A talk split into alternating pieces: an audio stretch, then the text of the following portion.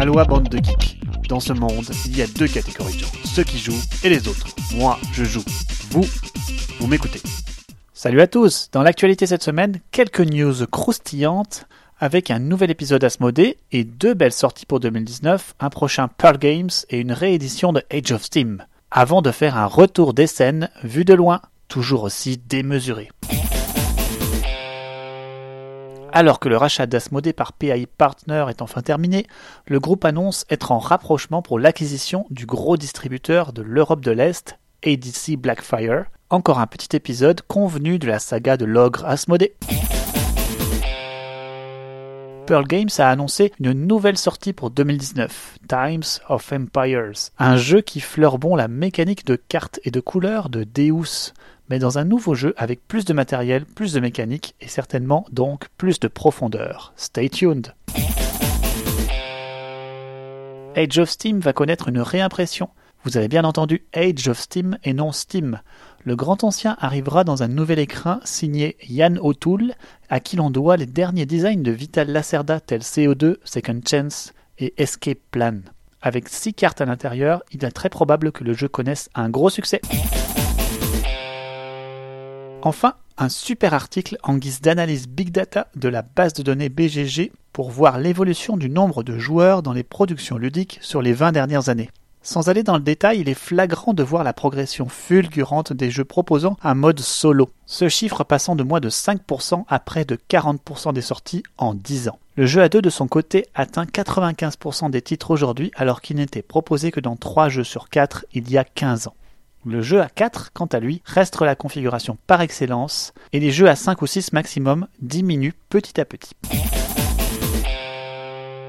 Petit retour sur SN 2018, sous le signe de la méfiance côté exposant après le vol de l'an dernier, et suite au mercredi d'installation qui est toujours aussi ouvert que dans un moulin, résultat, un nouveau vol de plus a eu lieu de plus de 3000 euros vendredi au stand Hub Games. Alors que tous les éditeurs étaient sur le qui-vive cette année, c'est encore arrivé. Plus anecdotique, mais encore triste, Super Meeple s'est fait voler sa seule copie sous blister de Cusco juste avant le salon. Gigamic, quant à eux, comme chaque année, cette fois-ci se sont fait voler une porte, par mégarde pour une fois, et je pense qu'ils l'ont retrouvée heureusement.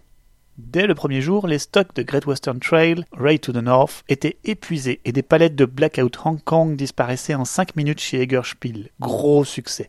Mais il y en avait beaucoup disponibles sur le salon, à plusieurs endroits. Un succès vraiment commercial cette année. Nombreux Japan Brand étaient aussi sold out day one comme d'habitude. Bref, la hype habituelle, facile d'annoncer sold out quand on a 100 copies sur le salon. Teotihuacan ne désemplit pas et a vendu énormément de boîtes. Toutes les boîtes US sont parties dès vendredi alors que Pitsy Games recevait ses boîtes en français, un franc succès. Repos Prod, de son côté, n'a pas lésiné sur les moyens pour accompagner la sortie de la quatrième extension de Seven Wonders, Armada. Comme à leur habitude, ils font le show. Regardez la vidéo.